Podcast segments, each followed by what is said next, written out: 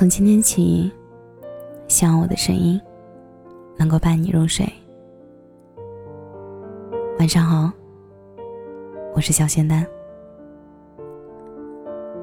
小水最近准备结婚，上一次联系还是在小水和男朋友闹分手的时候。不曾想，再一次联系就是收到了结婚喜帖的时候。那次闹分手时，她打电话给我，她和男朋友在一起六年了，这样的争吵、分手属于基本操作。她没有像之前几次闹分手时的那样嚎啕大哭、歇斯底里，而是异常的平静。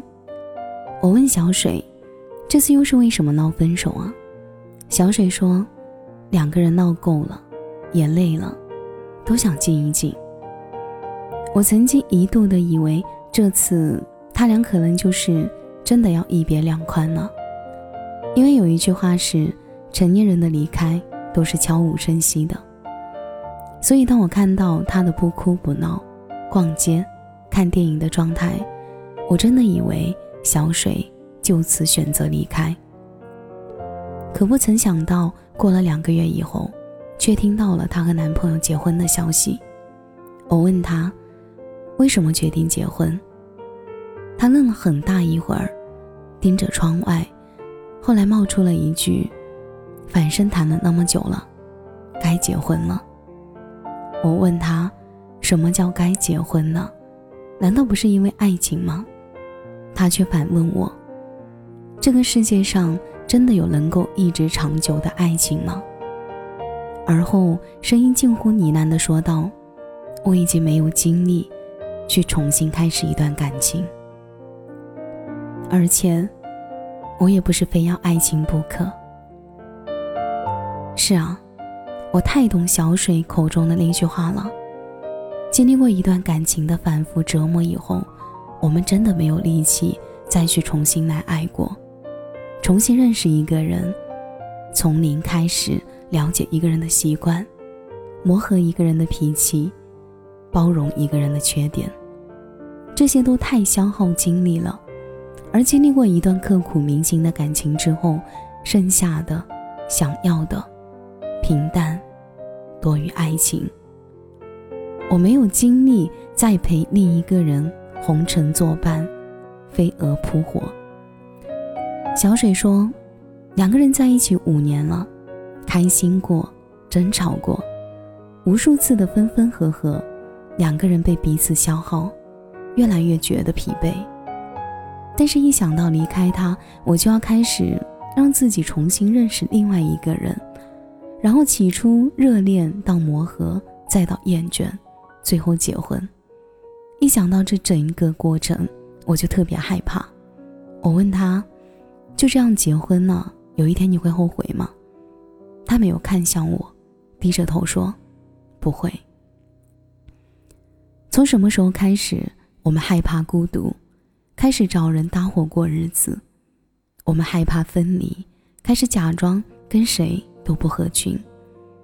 不知道为什么，我们这样去爱，不知道爱情最终到底成为什么。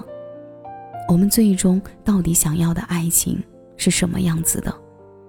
大多数的爱情就是一个个不断妥协的过程，因为对一个人的期望太多，于是开始慢慢妥协，慢慢开始习惯他的一切的习惯，习惯他睡觉打呼噜，习惯他吃饭吧唧嘴，习惯他夜里留盏灯。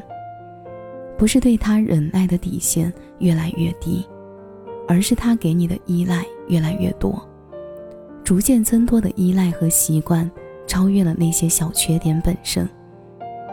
我记得在我的生命里啊，有个人出现，他给了心跳漏掉一拍的感觉，那一瞬间，仿佛是爱情。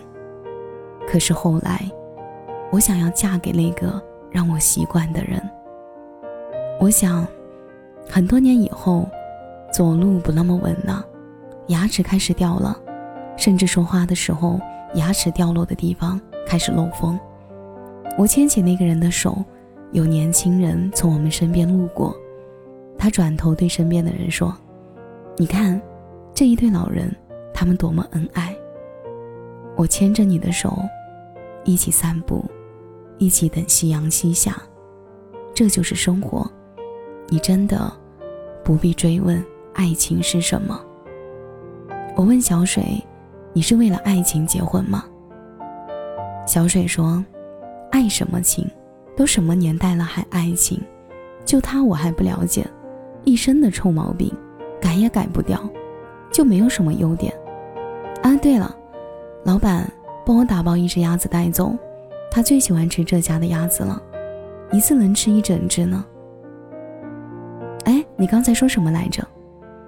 没什么，我偷偷看向小水，笑了。真正忘记爱情的相处，反而是最惬意、最舒服的。你对一个人的好，回应得到一个人对你的好，在时间的长河里，慢慢流走，慢慢回来。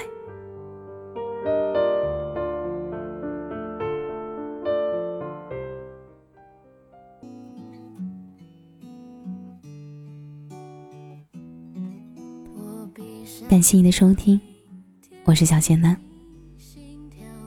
如果你刚刚喜欢我的声音，记得点点关注哦。每晚十一点，我都在这里等你。节目的最后，祝你晚安，有个好梦。